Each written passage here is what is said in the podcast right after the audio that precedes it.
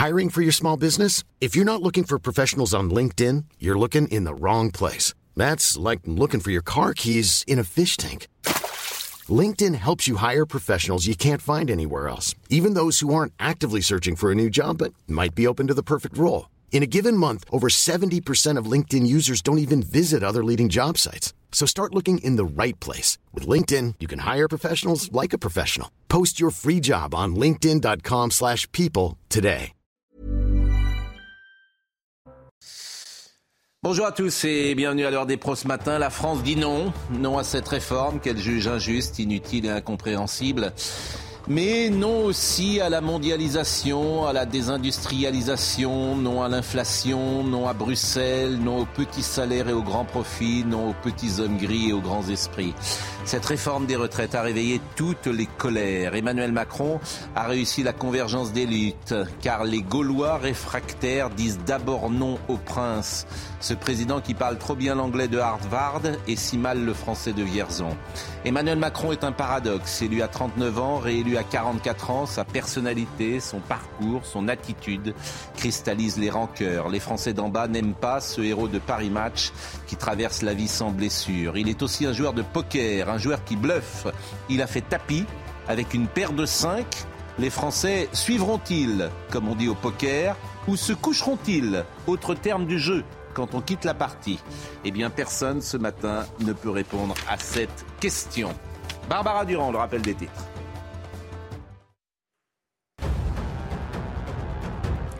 Les manifestations ont dégénéré cette nuit à Rennes. Regardez ces images. Des individus ont brisé des vitrines, saccagé des commerces et allumé des incendies. La situation était très tendue. Les forces de l'ordre ont dû intervenir. Depuis ce matin, plusieurs barrages filtrants sont organisés aux portes de Rennes par des syndicalistes des transporteurs routiers. La situation est extrêmement compliquée sur la rocade. Les expéditions de carburant bloquées dans toutes les raffineries de France, c'est une information de la CGT. En Provence-Alpes-Côte d'Azur, plus aucune goutte de carburant ne sort des trois raffineries depuis ce matin. Et les syndicats comptent bien inscrire le mouvement dans la durée. Enfin, nous allons mettre plus de 2 millions de personnes dans la rue aujourd'hui. Déclaration de Frédéric Souillot, secrétaire général de Force ouvrière. L'inverse ne sera pas un échec, au contraire, Frédéric Souillot l'assure. Quoi qu'il en soit, nous irons jusqu'au bout du retrait de cette réforme. Charlotte Dornella, Gérard Leclerc, Vincent Herouet, Joseph Massescaron, Benjamin Amar. Vous travaillez beaucoup en ce moment. hein. Vous étiez là hier soir à 23h avec Julien Pascal. Vous êtes là ce matin sur CNews. Vous n'avez jamais autant bossé. Hein C'est Jean Dormession qui disait euh, Oui, une, journée de grève et insupportable. une journée d'action. une journée d'action. Une journée de grève est en fait une journée d'action. Ouais, bah écoutez, je, je, je vous embarquerai bien avec moi là dans la semaine pour Mais que je vous vous, vérifiez. je vous taquine, vous le savez bien. En revanche, comme ça bouge beaucoup sur le terrain et que à Rennes, vous avez vu qu'il y avait des échauffourées, mais à Nantes, visiblement, on est avec Michael Chailloux tout de suite. Je savoir si à Nantes, euh, il se passait euh, des choses, notamment à l'aéroport. Michael Chailloux, bonjour. Oui, bonjour Pascal. Il y a eu euh, blocage au niveau du rond-point de l'aéroport euh, depuis 5h30 euh, ce matin. Ce blocage filtrant, barrage filtrant pour être tout à fait précis, a évidemment généré des bouchons énormes autour de l'aéroport, mais plus largement jusqu'au périphérique de, la ville. Et puis, eh bien, ce barrage filtrant vient d'être levé il y a quelques minutes et vous voyez derrière moi, les responsables syndicaux des différentes entreprises autour de cet aéroport et bien sûr l'aéroport, mais également tout l'agroalimentaire, les bases logistiques qui sont autour euh, de cet aéroport sont, euh, se sont en ce moment euh, devant l'aéroport pour une assemblée générale pour se mettre d'accord sur la suite de la journée. Alors la suite, c'est bien sûr la manifestation à 11h en plein centre-ville, mais avant une action sur le périphérique type opération escargot est en train de se préparer ici. Ce que je voulais vous dire, c'est que on a clairement changé de ton, changé de, de braquet depuis ce matin ici pour cette sixième journée. On veut euh, taper sur l'économie, on veut ralentir l'économie pour que les patrons appellent Macron. Voilà ce qu'on nous répète euh, depuis ce matin ici, 6 heures devant l'aéroport de Nantes. Merci Michael Chailloux. Euh, ma modeste analyse, modeste, c'est que cette réforme, c'est un prétexte. Euh, et c'est, euh, elle a réveillé toutes les, euh, colères. Et c'est bien que vous soyez là ce matin parce que j'ai écouté euh, François Langlais dans le journal de TF1 dimanche. Oui. C'est quand même pas un ultra-gauchiste, François Non, Langlais. C'est pas la Pravda, effectivement. Bon. Et Jean-Pierre Mercier, qui est un de vos collègues, Oui. qui est à la CGT, a mis un petit tweet qui m'a amusé. Il a dit, euh, il a dit, euh, ce n'est pas un fake. Qu'est-ce qu'il dit, François Langlais? Qu'est-ce qu'il nous apprend? Il parle des profits chez Unilever, grande boîte, et il dit ces profits cette année, c'est plus 25% chez Unilever qui fabrique la moutarde Amora. Il dit c'est plus 10%, les profits, hein, je parle, chez les biscuits lus. C'est plus 26% chez Stellantis, toujours euh, les profits. Et il dit l'inflation prend au petit pour donner au gros. C'est Robin des Bois à l'envers. Bon. Et il dit cette chose extraordinaire. Sur les 12 euros d'un baril de lessive, les 12 euros, entendez-vous bien, que vous payez, il y en a trois qui partent en dividendes. C'est-à-dire que sur le chiffre d'affaires, il y a quasiment 30% qui vont à l'actionnaire. Donc moi, qui suis plutôt pour l'économie libérale, je me dis, il y a un truc qui marche plus dans ce monde et que la séquence que nous vivons, ben, elle est illustrée par cet exemple du baril du Nile Et c'est pas moi qui le dis, c'est François Langlais. Voilà ce que je voulais modestement. J'ai vu la séquence, j'ai vu la séquence, j'ai eu la même réaction que. Donc c'est pas la, la réforme, c'est rien. Vous voyez ce que je veux dire C'est un ensemble de choses que j'entends que euh, la France entre guillemets d'en bas, la France d'en bas parce que c'est ça le problème. Et Emmanuel Macron, il symbolise la France d'en haut, la France de l'élite, la France qui envoie ses enfants à New York, la France qui, qui parle anglais, la France... Mais il y a un tel décalage. Alors, il y a toujours eu sans doute un décalage. Mais aujourd'hui, il me paraît plus prononcé. Alors, en fait, en réalité, cette, moi, l'image, je trouve qui convient bien, c'est que cette réforme, c'est en quelque sorte l'abcès de fixation. Elle est en soi insupportable et odieuse, mais elle, elle cristallise effectivement euh, le, le, quotidien des salariés dans ce pays qui, justement, n'en peuvent plus. Euh, d'ailleurs, il n'y a pas besoin d'aller chercher loin dans sa mémoire. En même temps que l'on vit cette mobilisation, on a toute la problématique sur le pouvoir d'achat et ce qu'on a eu là depuis quelques jours qui est pour moi scandaleux. C'est-à-dire que le gouvernement file, euh, déverse la responsabilité de la problématique du pouvoir d'achat au grand groupe de la distribution. Et chacun donc va nous faire euh, sa petite communication. D'ailleurs, c'est une com officielle hein, pour savoir qui, vous savez, euh, qui s'occupe le mieux de notre pouvoir d'achat. Mais comme en temps normal, n'importe quel tract d'un grand groupe de distribution, n'importe quel flyer vous dit on est soucieux de votre pouvoir d'achat. Et ça, c'est la, la, la réponse politique alors qu'on a 14% mm. d'inflation sur les produits alimentaires. Et je vais vous dire un truc. Quand le moteur de l'inflation, ce sont les produits alimentaires, il y a de quoi faire peur. alors, la France dit non peut-être à Emmanuel Macron, mais elle dit pas oui à la France insoumise. Et elle dit oui à personne. Il faut bien être conscient de ça. Elle ne dit pas oui à l'extrême gauche. elle ne dit pas oui. Et moi, je voudrais, parce que c'est aussi un paradoxe, qui souffre le plus de la grève? Et là, euh, Monsieur Attal a raison. C'est entre guillemets les petites gens. Je vais vous faire écouter. Moi, ce matin. Ah ben, je vais vous euh, répondre à ça parce que c'est faux. Oui, mais oui, mais c'est vrai. Mmh. Ah bah non, c'est pas vrai du tout. Non. Regardez. Présenter les choses ainsi, c'est totalement faux. Bah, je les présente parce que vous allez les écouter. Ah oui, oui. Puis je vais vous allez écouter les gens dans les métros qui ont été interrogés mmh. par CNews. Écoutez cette mmh. séquence. Moi, je respecte euh, le droit de grève, le droit syndical qui est constitutionnel. Maintenant, j'appelle à deux choses. J'appelle euh, à la responsabilité et j'appelle aussi à sortir de l'hypocrisie ou d'une forme d'hypocrisie. Quand j'entends des responsables expliquer qu'ils veulent euh, bloquer la France, en réalité, c'est les Français qui vont bloquer. Quand j'entends certains qui disent qu'ils veulent mettre l'économie à genoux, c'est les travailleurs qui vont mettre à genoux. Et surtout, c'est toujours ceux qui sont les plus en difficulté. Ceux qui trinquent, en général, c'est ceux qui triment.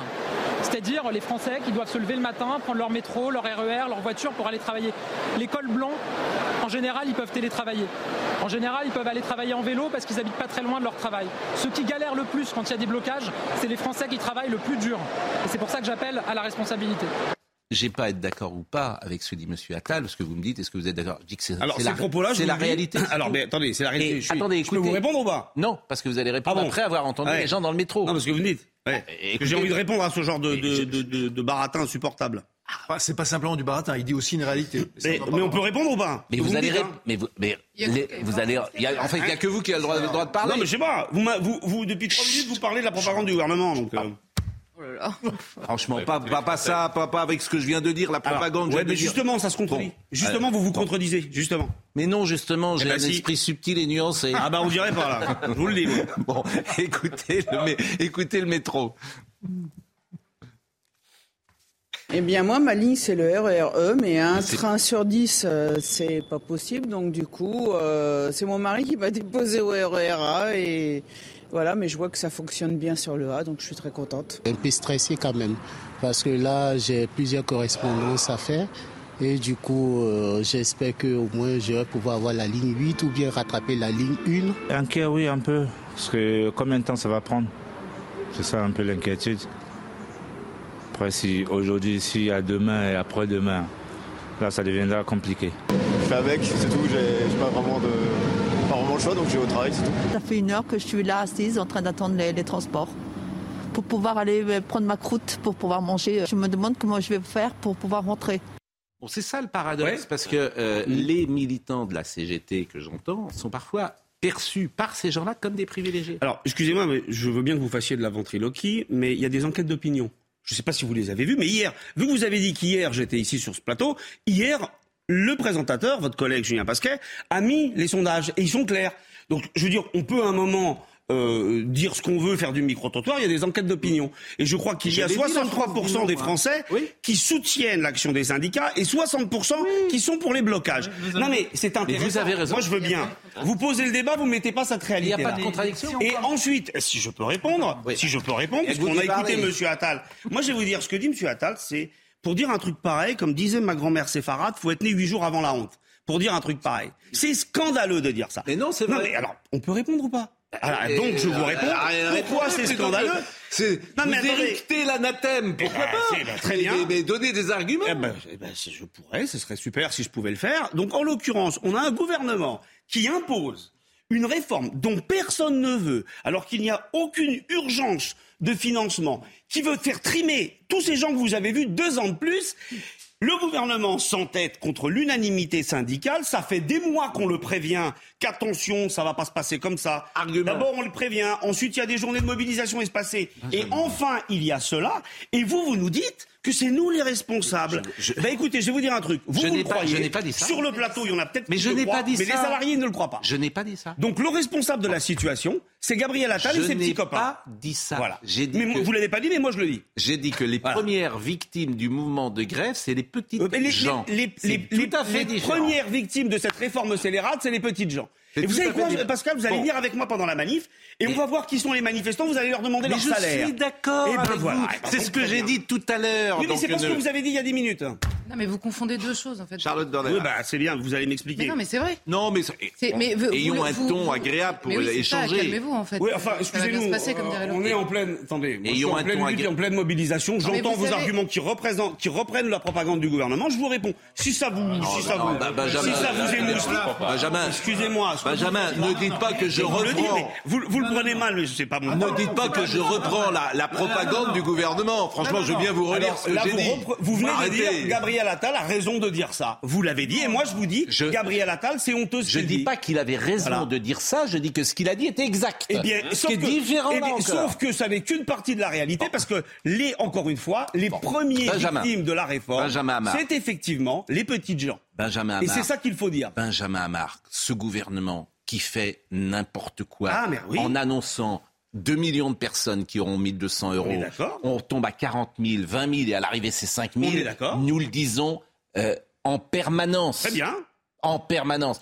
Simplement, nous avançons avec le plus d'honnêteté intellectuelle sur ce sujet. Moi, je ne suis pas un militant contrairement à vous, mmh. même je respecte les militants, mais ne me faites pas le procès, s'il vous plaît, eh ben, de je faire vous la dis propagande. Que la phrase de Gabriel Attal, elle n'est pas exacte, elle est honteuse. Mais c'est votre avis. Non, mais... mais... ça, c'est encore, c'est votre avis. Votre point de. Ah bon propos qui finissent par être honteux. Ah, bien il sûr. dit une réalité, qu'on soit d'accord ou pas d'accord.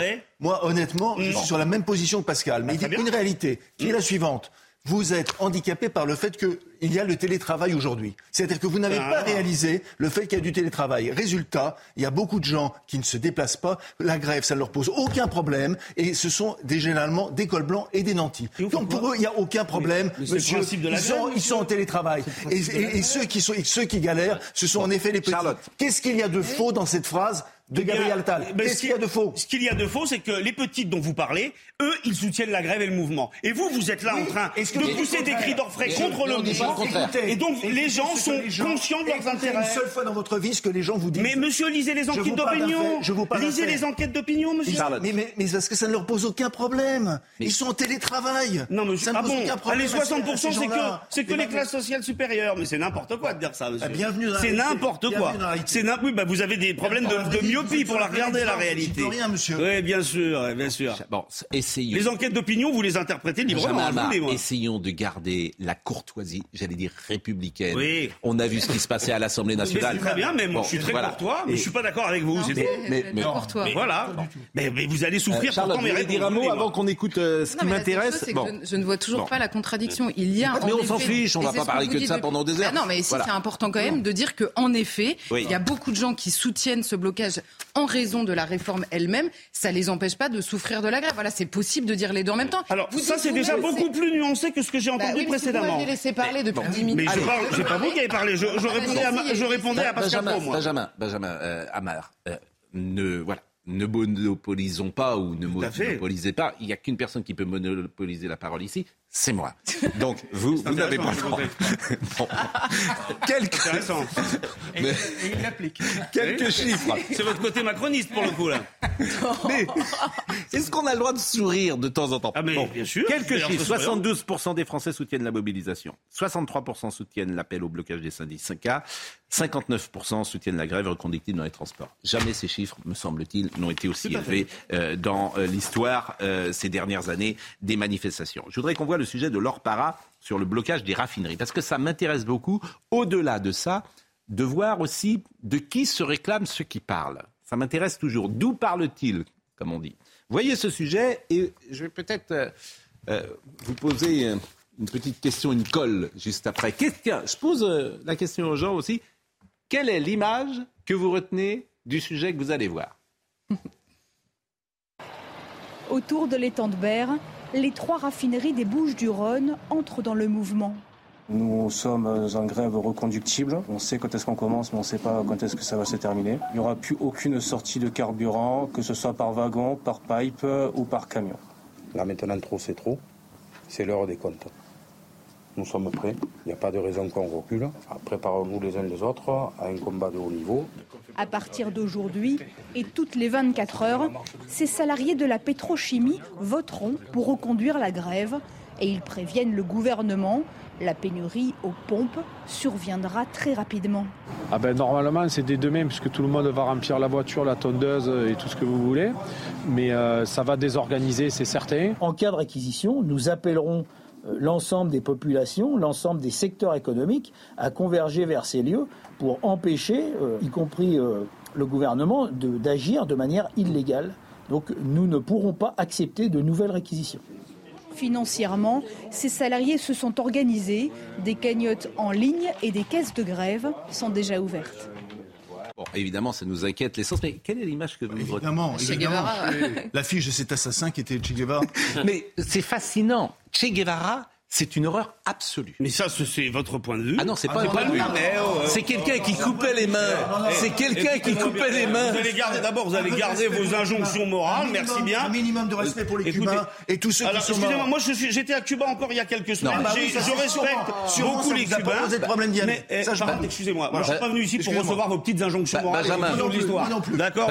Donc vous gardez votre ton Surtout inquisitorial, je vous le dis. historique, vous pouvez Oui, bien sûr, bien sûr. Benjamin. Écoutez, vos, leçons sur Che. Non, non, non, attendez. C'est pas le sujet. Benjamin, Et ensuite, je ne les partage vous pas êtes, du tout. Vous êtes professeur Ah, mais d'histoire. tout à fait, tout Bon, à fait. C'est une d'histoire. absolue. Ah, Attendez. Non, en ben, c'est intéressant. Parce que Benjamin euh, Hamar, c'est intéressant. Oui. Che Guevara, il coupait la main des, des gens, des- de ses opposants. C'est une horreur absolue. Alors, je vais vous dire, le mythe, alors, le attendez. mythe Che Guevara, c'est effrayant. Alors, attendez, je termine. Que vous soyez professeur des... En Mm. fait, ben, voilà, c'est c'est une horreur. Bon, Mais ça, c'est votre point de vue. Mais non. Mais attendez, mais vous êtes d'accord Attendez, attendez, attendez. moi je vais arriver, je vais vous dire Napoléon, c'est une horreur. Attendez, soyez gentil. Non, mais je vais vous dire, ah voilà, non. Eh ben voilà, non. C'est la, Donc voilà, c'est on la n'est pas fameuse d'accord. photo de Corda. Non, mais on rêve. euh, Alors, les historiens, rêve, mais non, mais les historiens sont d'accord sur Che Guevara, s'il vous plaît. Bah, non, mais c'est Bon. que Che Guevara, effectivement, faisait fusiller, a, a été. bah, Aujourd'hui, pour, pour dire les choses très simplement et sans, revenir, sans revisiter l'histoire, il serait aujourd'hui évidemment accusé de crime contre l'humanité. Mm. Euh, c'était un, c'était un tortionnaire. C'est un homme qui a fusillé sans aucun état d'âme. Napoléon aussi, hein D'état d'innocent. Pas tout à fait de la même manière. Ah, bien sûr. Ah, bah, bien sûr. S'il vous plaît. Benjamin, laissez parler En autrement, c'est pas possible. Il n'y a pas beaucoup. Non, non, non. Vous pouvez, Ah, pas, on je peux reprocher à, à Napoléon d'avoir mis le Rome à sûr. feu à sang. Pas d'avoir fait. Vous répondrez après. Bon, pas avoir fait fusiller des innocents de cette manière-là, puis c'était pas il y a deux siècles. C'était notre. Ah, bah oui. C'est- Il n'y a pas de poster avant de le voir dans les locaux d'une, de- dans les locaux syndicaux. C'est un poster qui a été dans toutes les chambres d'adolescents. Et ça, c'est une véritable mystification extraordinaire. C'est un coup de, mais c'est un coup magnifique. Il a un visage de Christ. C'est une photo on de Corda, mis, mis, sur les- mis dans les chambres. Mais c'est un salaud absolument intégral. C'est un salaud lumineux. Alors, un répondre ou pas salaud. Alors, moi, j'adore. On a un mouvement historique, de, comme on n'a pas vu depuis 30 ans sur les retraites. Et ici, sur le plateau, on vient de faire le procès de Guevara. Alors, je Non, vous le dis, parce que si vous voulez, on se donne rendez-vous sur la chaîne Histoire. Et moi, je vous le dis, tout ce que vous avez raconté là, je vous le mets. Attendez, je peux vous répondre ou pas, monsieur? Non, Bien sûr, bien je- Là, j'ai pas dit deux syllabes que vous êtes déjà en train de me reprendre la parole. Donc, je vous le dis.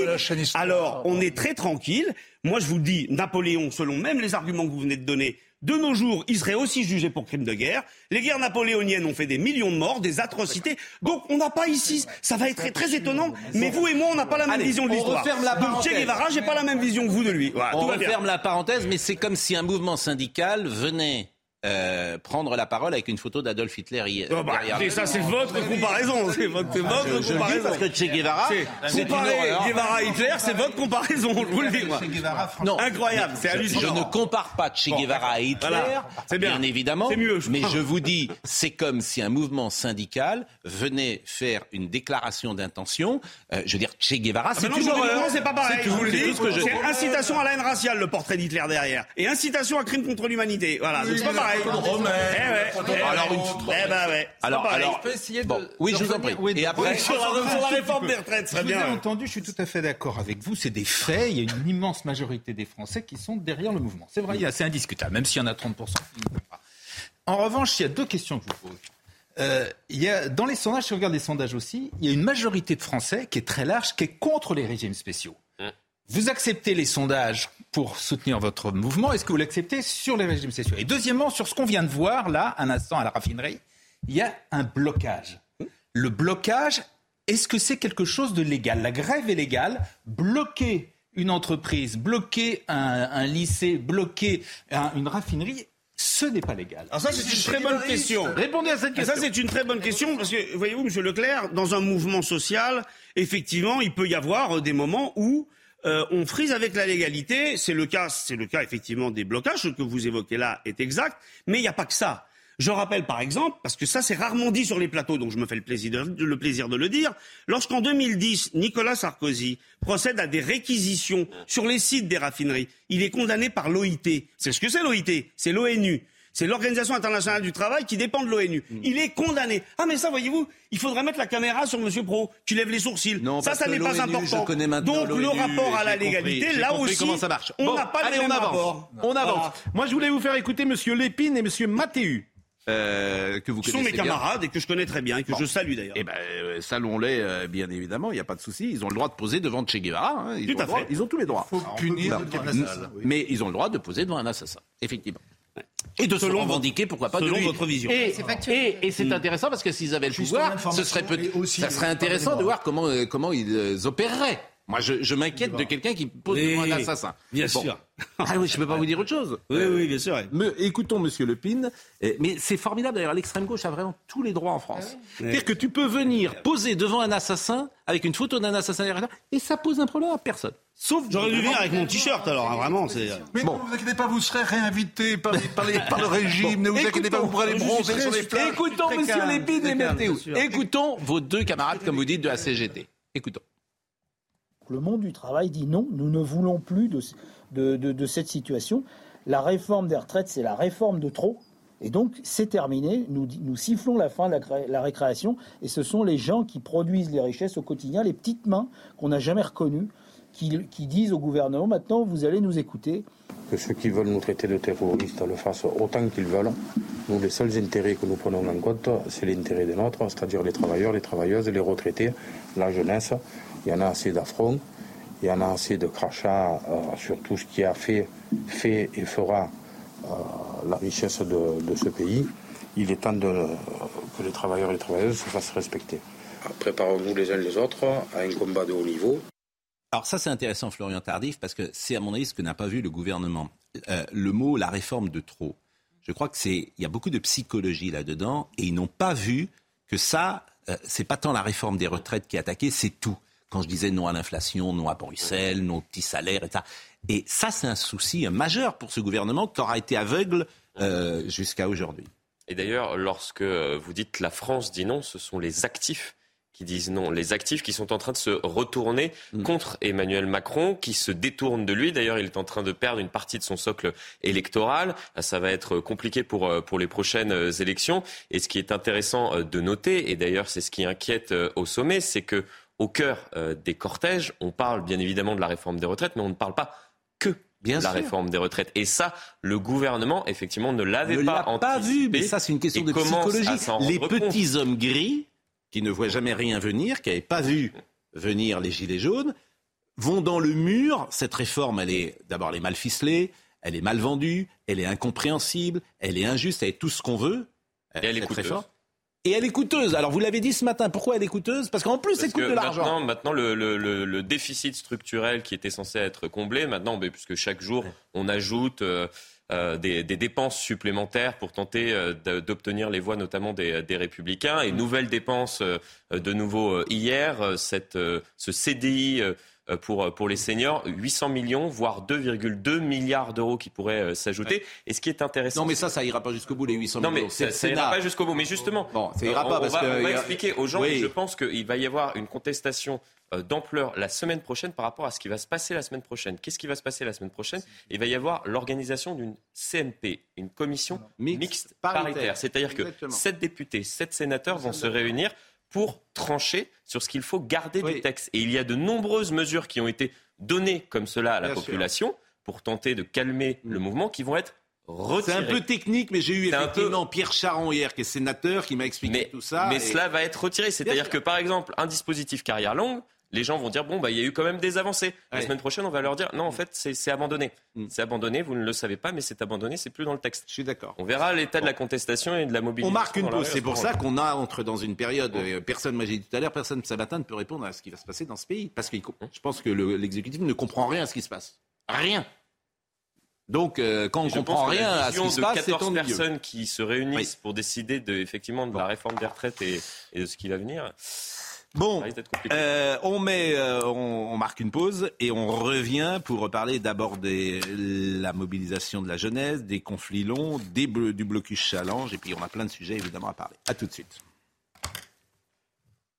Alors vous voyez, Monsieur Amar, vous êtes responsable. On est très en retard. Il est 9h33 alors que d'habitude le rappel de l'info avec Barbara. c'est oui. en plus. oui, c'est de votre faute parce que vous parlez euh, tout le temps. C'est de ma faute. Barbara Durand nous rappelle les titres à 9h33. Il devrait être 9h30. On a perdu 3 minutes. Sixième journée de mobilisation contre la réforme des retraites et des premières tensions très tôt ce matin à Saint-Denis. En Seine-Saint-Denis, des membres des forces de l'ordre sont brièvement intervenus pour permettre aux bus de quitter un dépôt RATP. Les bus sont finalement sortis du dépôt vers 8 heures à Nantes, après avoir bloqué un rond-point d'accès à l'aéroport, les syndicats sont actuellement en train de tenir une assemblée générale devant l'aéroport afin de décider de la suite de la journée, la participation à la manifestation, mais aussi une éventuelle opération escargot. Enfin, c'est la première journée d'une nouvelle phase avec un nouveau mot d'ordre, mettre le pays à l'arrêt. Déclaration de Philippe Martinez ce matin sur France Info. L'objectif, c'est que le gouvernement retire son projet, a martelé le leader de la CGT le syndicat a d'ailleurs annoncé ce matin que les expéditions de carburant étaient bloquées, et ce, dans toutes les raffineries de France. Bien tardif, avant que vous nous quittiez, on est d'accord qu'on ne bouge pas. Euh, la ligne du gouvernement, c'est on bouge pas. Mais on bouge pas jusqu'à quand? Jusqu'au 26 mars. Voilà la ligne du, du gouvernement, c'est-à-dire c'est la fin du calendrier euh, législatif, ça peut être très long. Ça peut être long. Parce que 20 jours euh, sans bouger. J'ai vu par exemple les éboueurs entre en, oui, tout à fait. les éboueurs entre en, grève. Donc si si les éboueurs, si les routiers, si les... la blocage, on va parler déjà. vous l'avez très bien dit tout à l'heure, c'est une partie de poker qui est en train de se jouer mm. avec trois joueurs, les syndicalistes, le gouvernement, les Français. Mm. Le gouvernement a fait mm. tapis avec une paire de cinq, pour reprendre ce que vous disiez euh, tout à l'heure. Reste à savoir euh, quelle sera la main euh, des syndicalistes et comment l'opinion va réagir. Puisqu'on se souvient de 95, il a fallu euh, paralyser le pays pendant trois semaines. Oui, mais l'opinion, contrairement à ce que pense, moi c'est mon pari, contrairement à ce que pense le gouvernement, l'opinion va se retrouver sur Macron. Contre Macron, on va dire arrêtez maintenant, ça suffit quoi. Votre réforme, elle sert à rien, donc vous enlevez votre réforme. Ça, c'est le sentiment que j'ai. la Je peux me tromper. communication de ces dernières semaines, effectivement, Je peux me tromper parce que a compris que voilà. malheureusement la réforme. Votre réforme ne sert à rien, donc euh, ou vous partez, ou vous faites des élections, vous faites ce que vous voulez, mais vous remettez le pays normalement. Et c'est lui qui, c'est lui qui est en première ligne. Je pense qu'ils ne s'en rendent pas compte. C'est lui qui est en première Surtout ligne. quand vous entendiez, pardon, euh, Eric Woerth euh, ce matin chez, Florence Patelli, avec une morgue, mais, euh, c'était juste euh, complètement fou. Oui, moi j'ai parlé avec Eric Woerth, après j'étais un peu surpris. Parce qu'il dit non, c'est l'écume des choses. Tout ça n'est rien. C'est bon. Moi, je lui ai dit, attends, je, voilà.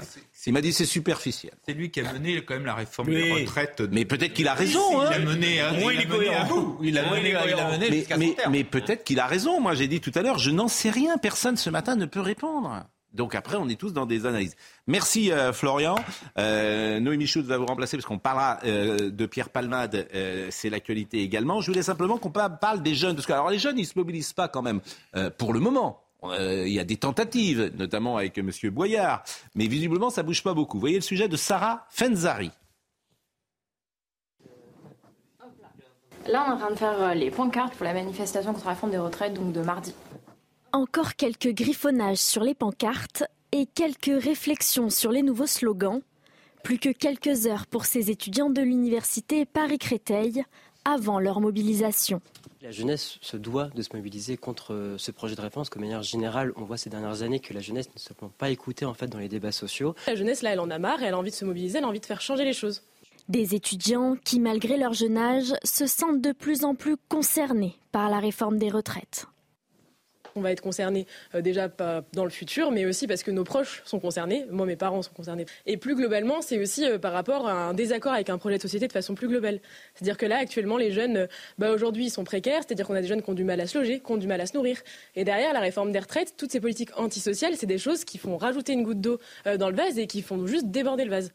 Jeudi, les étudiants seront à nouveau dans la rue pour une journée de mobilisation dédiée à la jeunesse. Bon, c'est intéressant d'écouter ces jeunes parce que ça fait 40 ans qu'ils sont élevés au lait d'enlever la responsabilité sur la vie qu'ils mènent et ça arrive à ces discours-là. Quand j'entends la précarité d'un jeune de 18 ans, moi je veux bien, il y a juste pour le coup à sortir dans la rue, à aller au McDo et de pouvoir travailler. Parce que c'est ça la réalité. C'est-à-dire que tu peux être étudiant et puis tu fais- peux faire un job à côté. C'est- On l'a tous fait. tous, hein. Oh, voilà, c'est ce qu'on faisait tous. Mais ce discours aujourd'hui, si simplement vous dites ça, Non, parce qu'on la phrase droit. que je viens de dire, si un adulte dit ça, c'est vous me méprisez, pour qui vous me prenez, je ne peux pas travailler, être étudiant et faire un job d'appoint, etc. Donc moi, en fait, j'en peux plus non plus de ce oui. discours-là. Et j'en peux plus j'ai de... le droit. Ben Je voilà, suis responsable de rien, j'ai le droit. voilà. Donc, mais ça fait 40 ans, effectivement, que les uns et les autres sont élevés euh, à, à ce lait-là. Donc, euh, C'est un peu plus compliqué ça quand même. hein. oui, Non, sans, quand- oui, sans doute, sans doute. sans Quand, doute. quand vous prenez la détresse de Parcoursup, qui est Tout à fait, chose merci. d'absolument monstrueux. Quand vous prenez le fait que le logement, parce que c'est la différence entre vous et moi quand nous, quand nous étions jeunes, c'est que le logement aujourd'hui c'est in- c'est interdit, les Exactement. à moins de vivre chez ses parents. Quand pas vous vrai. prenez aussi parfois, Vous parlez des certains- étudiants ou vous parlez des- de, ceux qui entrent dans la vie Je parle des active étudiants. Je parle des étudiants. Là, on parle des étudiants. Voilà. Euh, quand vous prenez aussi, pour certains, la détresse alimentaire. Je vous rappelle quand même que pendant le Covid, on a vu des gens, des jeunes aussi, très nombreux, fouiller dans les poubelles. Hein, pour, pour, pour Non, mais vous pouvez au bon travailler. Tout ça, vous pouvez travailler quand vous êtes étudiant. Combien vous êtes payé au McDo Vous rigolez ou quoi Mais vous pouvez À temps partiel, vous savez combien vous touchez? Et vous connaissez le prix de l'immobilier parisien? Mais Ça, vous, Non, mais on rêve, attendez. Mais vous moi, pouvez- moi, je suis, je suis, je suis prof hein, au lycée. Mais- Donc, des anciens élèves qui ont eu leur bac et qui me recontactent ensuite deux, trois Mais ans Benjamin, après, on a tous été, on a tous été étudiants dans une chambre. que ce que vous venez de mais on a tous été étudiants dans une chambre de bonne en arrivant à Il Paris. ne vous a pas échappé que la situation. Vous venez de dire tout à l'heure que les classes moyennes Oui. avaient vécu de ces dernières années Oui. une terrible précarisation. Oui. Et ben c'est pareil pour leurs jeunes. Oui. Et c'est bien pour ça qu'il y a aussi beaucoup de gens qui sont en colère parce qu'ils ne peuvent plus venir en aide à leurs enfants comme on pouvait faire par le passé. Donc la situation a changé. Ça, c'est juste. Mais voilà, il n'y a pas de point. problème. Bien sûr hein. que c'est vrai, One mais vous point voyez sur- bien que dans le discours, c'est ultra théorique en fait. Là, en l'occurrence, Oui. les exemples qu'on avait, ils étaient caricaturaux. Ce que vous dites est parfaitement vrai, c'est pas ce qu'on a vu dans ce reportage, c'est tout. ça, c'est sûr. Par ailleurs, bloquer une université et empêcher d'autres étudiants d'aller en cours et tout le discours, en effet, ça réglera pas Parcours- Parcoursup, pardon, qui est un scandale, et ça réglera pas l'acquisition des savoirs Mais- que certains n'ont pas chez eux. Mais Alors, le problème, c'est que Parcoursup, il n'y a rien qui le fait bouger. Cette réforme est infâme et elle, et elle Oui, se déroule année voir, après année. Elle provoque de la Mais- sélection à l'université. Mais- mais- Et, et on- en réalité, c'est tout ça problème, qui agglutine les colères. Mais écoutez, je vais vous dire un truc. Vous avez raison. Vous savez quoi? On est, sur, on est assis en réalité sur une colère sociale explosive et on peut continuer à dire que ce sont ceux qui bon, se... ne parlez pas qui tout se- le temps, qui se- vous Mais attendez, depuis tout à l'heure, c'est vous qui parlez. C'est ceux qui en réalité se mobilisent qui sont dans le- qui sont Ce dans que je veux dire, c'est que Vous Parcours- pouvez le faire, Pascal, Mais il n'y a par- pas de problème. Mais Parcoursup, c'est une erreur déjà. Pourquoi c'est une erreur? Parce que d'emmener 90% d'une classe d'âge au bac, ça n'a pas de sens. Ça encombre Parcoursup.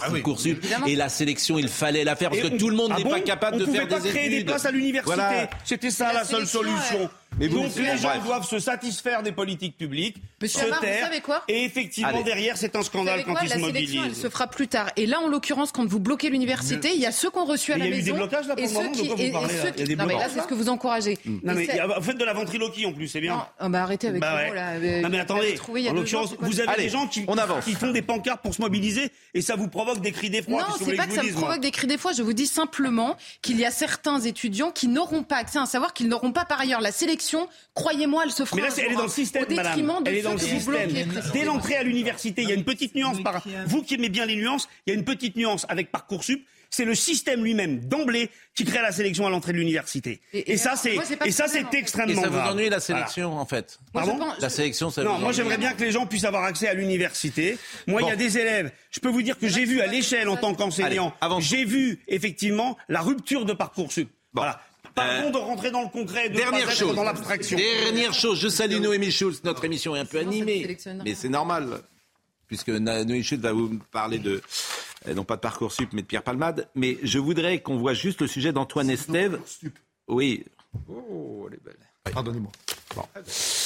Euh, je ne sais pas s'il faut rire sur ces sujets-là, mais bon, je vous l'accorde. Euh, Antoine Estève, euh, le conflit sera-t-il long? Voyez ce sujet. Au siège de la CGT à Bordeaux depuis les grandes manifestations de 1995, on n'a jamais produit autant d'affiches et de banderoles contre un projet de réforme. En Gironde, d'après la CGT, 8 grandes entreprises sur 10 ont des salariés grévistes ce mardi. On le sent partout. hein. Euh, L'envie euh, d'en découdre, on a de plus en plus d'appels euh, pour demander comment on fait grève. On a de plus en plus d'appels pour savoir quelles sont les modalités, notamment à Bordeaux. On sent que ça va être nouveau, un nouveau niveau de mobilisation. La plupart des responsables syndicaux affirment que la grève va se poursuivre, au moins jusqu'à la fin de la semaine. c'est euh, en tous les cas arrêter l'économie et c'est la volonté des salariés. On est euh, aujourd'hui dans une volonté de reconduire euh, le mouvement, quoi, de d'endurcir, de, re- de durcir le mouvement, quoi, pour faire modifier le, le- le schéma et la logique du gouvernement. Au syndicat Force ouvrière, nous prenons le pouls des assemblées générales. Ici, des enseignants du second degré affirment qu'ils sont très motivés pour poursuivre leur mobilisation plusieurs jours encore, même si la grève coûte très cher. On a fait des réserves d'argent, sachant, on sait très bien que pour les salariés c'est difficile. On va avoir un fonds qui va être de 35 euros par jour, ce qui est quand même pas ridicule, dès le premier jour de grève, si bien sûr on est adhérent de l'organisation. Pour faire voter la grève dans les entreprises, les syndicats peuvent compter sur leurs troupes, dont le nombre a fortement augmenté depuis le mois de janvier. 200 adhérents en plus dans cette union départementale, du jamais vu depuis près de 30 ans. Et oui, c'est ça qui est vraiment très très intéressant, à mon avis, que le gouvernement, pour le coup, ne, ne voit pas cette euh, différence. Depuis, euh, depuis le début. hein. Oui, et notamment en région, Ils hein. l'avaient pas vu venir, mais ils n'ont pas compris ce qui s'était passé. Bien sûr, et notamment en région, parce que dans la France euh, de M. Macron, euh, tout va bien. En fait, Emmanuel Macron, c'est la France qui va bien. Donc il n'y a pas de souci. Et tous les gens autour de lui, c'est Eric Woerth qu'on a vu, c'est la France qui va bien. Mais moi, je suis frappé de, de- de- de la déconnexion avec des gens qui vont très mal et dont ils ne se rendent pas compte qu'ils vont très mal. Donc il y a un moment, ça peut euh, effectivement exploser.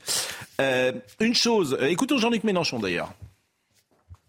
Bonjour. Alors samedi, vous êtes euh, allé faire les courses, vous avez pris cher. Hein eh ben demain, c'est mardi, et c'est Macron qui va prendre cher. Quand on va passer à la journée du 7 mars, ça sera le moment de se rappeler que, en plus de toutes nos raisons, qui est de ne pas accepter la retraite à 64 ans, il y a aussi le fait qu'on n'accepte pas d'être tondu comme euh, les gens le sont aujourd'hui par cette hausse des prix. Pour moi, c'est la même bataille pour deux raisons. C'est les mêmes qui profitent et c'est les mêmes qui ont créé ou laissé aller la situation de désordre dans laquelle on est. Bah, évidemment, c'est lui il fait de la politique et c'est compliqué. euh, C'est-à-dire qu'on dit non à Macron, mais on dit pas oui à Mélenchon, bien évidemment. Bon, euh, on fait juste une parenthèse pour parler de Pierre Palmade? Et on reviendra euh, tout à l'heure à l'actualité euh, sociale, à l'actualité étrangère également, parce que vous n'avez pas dit encore un mot. euh. Mais oui, vous sur, pourriez servir le café quand même. hein. Je voudrais que vous me décodiez le voyage d'Emmanuel Macron en Afrique parce que il y, il y a une telle différence entre ce que je lis sur les réseaux et les images que je vois sur les réseaux et ce qui se dit, euh, j'allais dire dans la, non pas dans la Pravda, mais ce qui se dit dans, dans, dans, dans- dans les organes officiels. Non, mais plus personne n'écoute ce qu'il ce qu'il dit. Ça, C'est ça la véritable curiosité. Par contre, tout le monde a remarqué qu'il était allé en boîte de nuit le samedi soir. Mais voilà. Mais personne ne le dit tout le sur. Les Oui. gens qui l'aiment bien, et les gens qui ne l'aiment pas, parce Ouais, qu'il avait mais il a le à la main une castelle. Parce que c'est pas C'est quoi une castelle? Le- La vraie devise de, française en Afrique, c'est euh, à chaque travail, mais chaque journée de travail mérite une castelle. C'est quoi une castelle? Une bière. La bière, c'est la Ouais, bière je le sais la que c'est- française. Bon, ben et du coup, la brasserie Castel a sauté. Elle a C'est-à-dire flambé. euh, les cocktails Molotov l'ont fait flamber euh, immédiatement, illico. On a Quelle vu le président Macron avec sa Castel à la main. Et dans les heures qui ont suivi. Mais où? À Bangui-la-Coquette. En- Donc on est allé attaquer Oui, la brasserie Castel. la brasserie Castel à Bangui parce que pas, euh. Emmanuel Macron avait une bière à la main. Bah, sans doute. En tout cas, le coup de pub qui a été donné à Castel n'a pas euh, vraiment fait les affaires de Castel. Mm. C'est terrible. On n'est pas très aimé finalement. On a des ennemis, vrais. On a de vrais ennemis. On- Vous préférez que je vous parle de l'amitié mutuellement profitable? Non, non, je, je voulais que vous me fassiez un petit décryptage de son voyage en Afrique, euh, mais euh, bah, c'est court. Euh, Pierre Palmade, euh, si je voulais résumer, hein, ju- judiciairement, on n'y comprend plus rien. Non, c'est un peu compliqué. On n'y comprend plus rien. Et alors, l'image, là encore, de la justice qui est donnée à travers cette séquence Palmade pour monsieur ou madame tout le monde, c'est vraiment, c'est pile ou face. Quoi. Tu sais, un jour c'est ça, le lendemain c'est autre chose. C'est étrange. Tout s'explique, hein, mais. Bien euh, sûr, mais comme, peu- mais tout- comme toujours, tout s'explique. Mais je, je- je résume ça, là encore, de manière un peu caricaturale, en disant personne ne comprend Oui, plus rien. parce que si on, Pourquoi résume, si on résume, vous avez euh, dès le début le parquet de Melun qui demande un placement en détention provisoire, un premier juge des libertés de la détention qui dit non, il est assigné à résidence à l'hôpital, un appel euh, qui est fait par le parquet, donc une audience devant la chambre de l'instruction de la Cour d'appel de Paris. La chambre de l'instruction de la Cour d'appel de Paris dit si placement en détention provisoire avec mandat de dépôt immédiat, donc il est mis sous écrou immédiate. Et euh, la, défense de Pierre Palmade qui fait une demande de mise en liberté auprès de la juge d'instruction et la juge d'instruction qui dit d'accord, à nouveau euh, placement euh, sous contrôle judiciaire, enfin en tout cas à nouveau l'assignation à résidence à l'hôpital et le parquet de Melun qui fait à nouveau appel avec même un référé détention. Et c'est ce qui nous amène à nouveau devant la chambre d'instruction de la Cour d'appel de Paris en fin de semaine pour une nouvelle Vendredi. audience.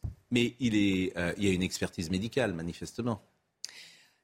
La question, ce qui se passe, c'est qu'il a eu cet AVC, Pierre Palmade. Il a fait un AVC Et les juste conséquences, après l'audience les conséquences sont, quand je dis grave, peut-être gravissimes, manifestement. importante. d'après Important. Il a été opéré ces dernières heures? Alors, j'ai pas cet élément-là sur, euh, sur une opération. J'ai le fait qu'il a changé d'hôpital euh, pendant, mais c'est difficile d'avoir des- le, le détail précis de, de, de son état de santé. C'est normal, euh, ça, ça relève du, du- du Mm. secret. La question, c'est effectivement l'AVC. Il, il a eu lieu pendant le week-end qui a suivi l'audience devant la chambre d'instruction de la cour d'appel de Paris. L'audience c'était le vendredi. À ce moment-là, quand l'avocate de Pierre Palmade vient, elle, elle, peut, elle arrive avec des éléments sur son état de santé, mais il n'a pas fait cet AVC.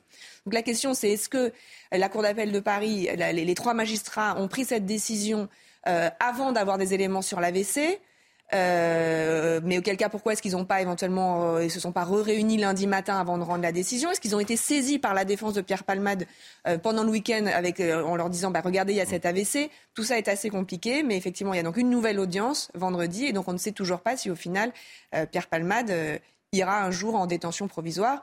En tout état de cause, il n'est aujourd'hui pas en état physique de pouvoir être incarcéré, ça c'est une certitude.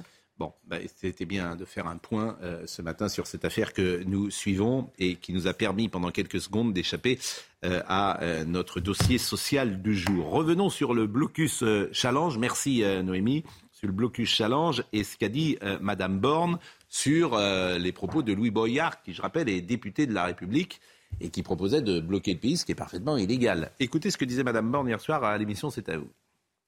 Je trouve que vous voyez de la part d'un député de la République qui finalement n'a pas vraiment participé au débat à l'Assemblée nationale, de considérer qu'une réforme des retraites, c'est l'occasion de faire un concours sur TikTok ou je ne sais quel réseau social, voilà, je pense que là aussi, c'est une question de responsabilité. Je pense que ça n'est pas exactement ce qu'on attend d'un député. Alors, ce qui est intéressant, c'est que même à l'UNEF, la présidente de l'UNEF est contre M. Boyard. On va l'écouter, elle s'appelle Iman Ouelad. Elle dit il n'a pas à s'occuper de ça. Écoutez les jeunes n'ont pas besoin en fait d'avoir euh, des députés ou des politiques qui viennent en fait leur expliquer euh, la vie. Justement, c'est ce qu'on dénonce via cette mobilisation. On dénonce en fait des politiques euh, paternalistes où on explique constamment aux jeunes comment est-ce qu'ils doivent faire leurs études, comment est-ce qu'ils doivent travailler, comment est-ce qu'ils doivent vivre leur vie. Et donc l'objectif là, nous, c'est que les jeunes se mobilisent eux-mêmes. Ils ont déjà des réflexions, des discussions ensemble, et c'est pas l'intervention des politiques dans les universités qui va changer les choses. Qui avait écrit cette phrase exceptionnelle? Oui, qui l'a écrit cette phrase? Qui a écrit cette phrase Non, mais elle est géniale, cette phrase. Parce que vous avez Iman Ouelad qui dit que M. Boyard est paternaliste. c'est beau. Je veux dire, vous qui êtes prof d'histoire, on peut avoir un peu de recul. On peut de temps en temps ne plus être militant pendant quelques secondes. Ça vous est peut-être difficile, mais cette phrase. C'est la question Il n'y a pas de question. Ah d'accord, oui. alors c'est quoi la, remarque bah, bah, C'est une remarque que la, que la révolution dévore ses enfants. Oui, enfin dévore ses enfants. Vous allez peut-être un petit peu. Bah, si, je salue. Vous allez beaucoup en besogne quand même. En l'occurrence, ce que dit euh, je, cette. Je salue Monsieur Maffezoli qui entre à l'instant, que vous connaissez, qui est un bel esprit, sociologue, et qui a écrit. Alors lui, pour le suivre et l'inviter régulièrement, lui, pardonnez-moi, c'est pas très police que là, monsieur Maffezoli. Euh, ce qui arrive là, vous l'avez quasiment écrit depuis cinq ans. Le temps des révoltes, euh, le temps de ce qui se passe là, le temps des peurs. Alors là, il y a deux bouquins qui s'appellent Le temps des peurs et, et Le temps des révoltes. Mais dans la logique de l'assentiment, et moi je voulais vous poser cette question toute simple. Il y a deux chiffres qui apparaissent contradictoires. D'abord, 72% des gens, je crois, sont contre. Pardon et 72% des gens sont contre la réforme mais près de 60% disent elle va quand même passer. Bon, et beaucoup de gens disent c'est contradictoire. Est-ce que ça, ça entre dans la logique de l'assentiment selon vous? J'en sais rien. Vous savez, mes livres sont très ennuyeux, hein, donc c'est pas de. ça, Déjà, vous avez, vous avez, une superbe couverture de William Blake. Très joli, William Blake peintre. Voilà, donc non, déjà... c'est un livre sur la mystique, ce livre. Donc de toute non, mais si vos livres sont ennuyeux, ben vous... arrêtez, parce que j'ai déjà un monsieur qui fait de l'ironie en permanence avec Vincent Herouet qui dit tout ça n'est rien. Si vous vous y mettez. Je suis, poli, parce qu'en général, dans mes livres, je dis qu'ils sont assez chiants, même. Bon, d'accord. Bon, mais qu'est-ce que ça veut dire dans la logique de l'assentiment? C'est ça que je de Churchill, quand il dit Je ne crois au sondage que ceux que j'ai d'abord trafiqués. Oui. Donc je pense qu'il faut se rendre compte que ces sondages ne veulent plus dire grand-chose. Le vrai problème, c'est pas la retraite. Le vrai problème, c'est pas le pouvoir d'achat. Le vrai problème, c'est pas l'inflation, des trucs comme ça. Ça, ce sont des prétextes dont on se sert, bien évidemment. Il y a un changement de fond qui est en jeu actuellement. Hein, la longue durée des histoires humaines, disait Brodel. Eh bien, c'est le fait qu'on est en train de passer d'une société à une autre. Chaque trois siècles, cela se passe. C'est ainsi. Mais on passe à quelle société Vous me faites peur? Il faut avoir peur. Il faut avoir peur. Mais c'est laquelle, C'est laquelle celle qui arrive Rassurez-moi. Non mais c'est laquelle? C'est laquelle? C'est laquelle celle qui arrive? Eh bien, certains l'appellent cela la postmodernité. Je suis de cela, c'est-à-dire où les grandes valeurs, la valeur travail ne sera plus à l'ordre du jour où à bien des égards le rationalisme ne sera plus à l'ordre du jour, où le progressisme ne sera plus à l'ordre du jour. Et qu'est-ce qui sera à l'ordre du jour? Eh bien, on va le voir, vous allez le voir. Mais quoi? Mais eh dites-moi quoi? Attendez, arrêtez là vous, vous, savez que je suis, parmi mes livres, j'ai écrit Le temps des tribus. Et c'était le fait que c'était l'idéal communautaire qui était en gestation. C'est pas l'individualisme. Être ensemble pour être ensemble. Ce ne sera plus le rationalisme, c'est l'émotionnel. Ce qui est en train de se passer actuellement, c'est de l'émotionnel, un acte, comme les gilets jaunes, comme les boulets rouges, comme les combats de la liberté, etc. Et ce ne sera plus le demain, on rasera gratis. C'est un peu quand même théorique parce que aller eh ben, ça qui était eh oui, 900 euros par mois, eh si vous me permettez, Monsieur Maffezoli, c'est un peu, cher ami, si, voilà, si vous m'invitez, c'est un peu Collège de France. Si vous, ah ben oui, mais je suis prof de la Sorbonne. Oui, oui je suis d'accord avec si vous. mais allez... Si vous m'invitez, c'est pour que j'essaie de dire ce qui me paraît être de fond, un inconscient collectif. Soyez attentifs à ce que je dis un inconscient. C'est pas parce que vous avez une très belle chemise aujourd'hui, veste splendide, votre, que je, ne peux pas dire ce que j'ai envie de dire. En la matière, il y a un mouvement de fond qui est en jeu actuellement. C'est pas dans la conscience. C'est dans l'inconscient collectif. Et cet inconscient collectif ne se reconnaît plus dans les classes au pouvoir. Hmm. Et les formes, la- les, les formes partis ou les syndicats ne représentent plus grand-chose. Mais à bien Euh, c'est pas ce qu'on voit en ce moment. Mais, mais, mais on va marquer une pause. On va marquer une pause. Parce que Ma- Emmanuel Macron aura réussi ce truc formidable à relancer les syndicats. Ah, Oui, non, bah, ça, il faut voir si ça va durer longtemps. On va, on va marquer une pause et on revient donc avec euh, M. Donc, ça. Là, il nous a pas. C'est pas une catastrophe de relancer les syndicats Ah oui, au contraire. Dans une société équilibrée, Ça aurait été au moins une chose. des représentants. Mais bien des sûr, ah, moi je préfère les syndicats aux gilets jaunes. hein, je suis d'accord avec vous. La pause, la pause, la pause. La pause, à tout de suite. Il est 10h01 et c'est Barbara Durand qui nous rappelle les titres. Le blocus challenge défendu par Manuel Bompard dans une vidéo. Louis Boyard a appelé les étudiants à bloquer les lycées et les universités. Je pense que la volonté de Louis Boyard, c'était d'appeler la jeunesse à se mobiliser et je crois que ça a fonctionné, a déclaré ce matin sur BFM le coordinateur de la France Insoumise. Pagaille en vue dans les transports en commun aujourd'hui. 80% des TGV et TER sont annulés du côté de la SNCF. Côté RATP à Paris, la plupart des lignes de métro ne circuleront qu'aux heures de pointe. Exemple, avec un train sur trois sur la ligne 2 entre 5h30 et 10h30 et 16h30 et 20h. Entre 25% et 50% des trains circuleront sur les lignes A et B du RER. Toujours à Paris, les éboueurs appelés à la grève reconductible par la CGT dans la capitale. Les poubelles n'ont pas été collectées dans quatre arrondissements hier. Un des trois incinérateurs est également bloqué par les agents de la ville, empêchant ainsi les déchets d'être brûlés. Désolé, il publie donc deux livres en même temps. D'ailleurs, je ne sais pas pourquoi vous les publiez en même temps. Euh, vous seriez venu deux fois autrement. La logique de l'assentiment. Vous auriez pu faire un petit coffret. La logique de l'assentiment et le temps des peurs. Votre éditeur vous dit, euh, vraiment vous écrire. Bon, mais on essaye de comprendre ce qui se passe aujourd'hui. Et moi, je trouve qu'il y a dans la logique de l'assentiment, il y a un passage formidable qui illustre peut-être notre époque. Et je voulais vraiment vous le soumettre. Ça s'appelle une soumission cadenassée par les élites. Voilà ce que vous écrivez. Le prophète est celui qui se souvient de l'avenir. C'est Léon Blois qui dit ça. Voilà bien ce qu'est la puissance d'obédience. Un élan spirituel induit par la soumission à une autorité, celle de la nécessité. Voilà ce que refuse le pouvoir établi et l'élite déconnectée, tout simplement parce que ceux-ci considèrent que c'est à eux et à eux seuls que l'on doit la soumission aux lois qu'ils élaborent, a priori qu'ils entendent imposer d'une manière souveraine, oubliant de ce fait que la vraie autorité est celle venant du peuple, dont ils ne sont que les vacataires. Eh bien, je pense que vous avez résumé la situation d'aujourd'hui. C'est bien écrit, hein Oui, mais arrêtez, je suis d'accord avec vous. Non, mais expliquez. écoutez, cher ami, on est en train de, de vivre un moment, comme cela arrive régulièrement, où il y a une faillite des élites, c'est-à-dire euh, politiques, journalistes, experts de tous ordres, hein, ceux qui vont sur les fameux plateaux. C'est amusant, ça, ce côté théâtral. On va sur les plateaux. ça. Il y a une faillite de ces élites et qui simplement restent sur des valeurs dépassées. Déphasées, je les ai dit tout, tout à l'heure. C'est Le travail, Donc, c'est pas une valeur alors, déphasée. Là, je ce pense qui est pas. en Je jeu pense que vous vous trompez. Le, le travail n'est pas une valeur on déphasée. pu- on aurait pu, j'aurais pu ici, je ne l'ai pas fait, citer Peggy. Hein, Tout commence en mystique, tout s'achève en politique. Mais quand la politique cesse, il y a la mystique qui revient. Pour moi, c'est ce qui est en jeu actuellement. Alors, ah, oublions le mot mystique, mais quelque chose qui revient à un désir du spirituel, pas simplement être dominé par la valeur travail, par le productivisme, par la consommation. Un de mes grands amis, Jean Baudrillard, qu'on ne lit plus malheureusement, a écrit en son temps, et là d'une manière prophétique, la société de consommation, le système des objets, et il montait la faillite de cela. Alors voyez-vous, c'est ce qui est en jeu, c'est ce qu'on ne veut pas voir, qu'on Ah, ne si, sait pas voir. on- on vous invite. Un peuple qui se rebelle contre ses élites, tout cela pour rappeler que les soulèvements ne sont qu'une saine réaction d'un corps social, ne se reconnaissant plus dans ceux qui sont censés les représenter. Cette réaction s'affirme comme une idéosophie verticale et orgueilleuse en ce euh, qu'elle est à la prétention de faire la vie en société. Bon, mais pourquoi tout à l'heure, à ce moment-là, euh, lorsque euh, on a imaginé la suite du conflit, euh, vous avez semblé dire qu'au fond, ça tiendrait pas longtemps. Vous avez dit, oh, le syndicat, c'est pas sûr que ça tienne, Ah non, etc. attention, ne co- confondons pas. J'ai dit que les syndicats, c'était fini.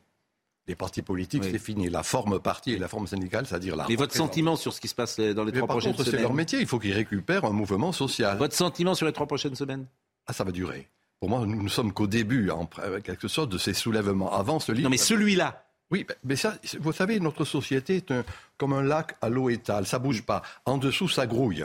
Et de temps en temps, des grosses bulles. Avec Et donc là, c'est une grosse bulle? Ben, Il y aura une autre bulle.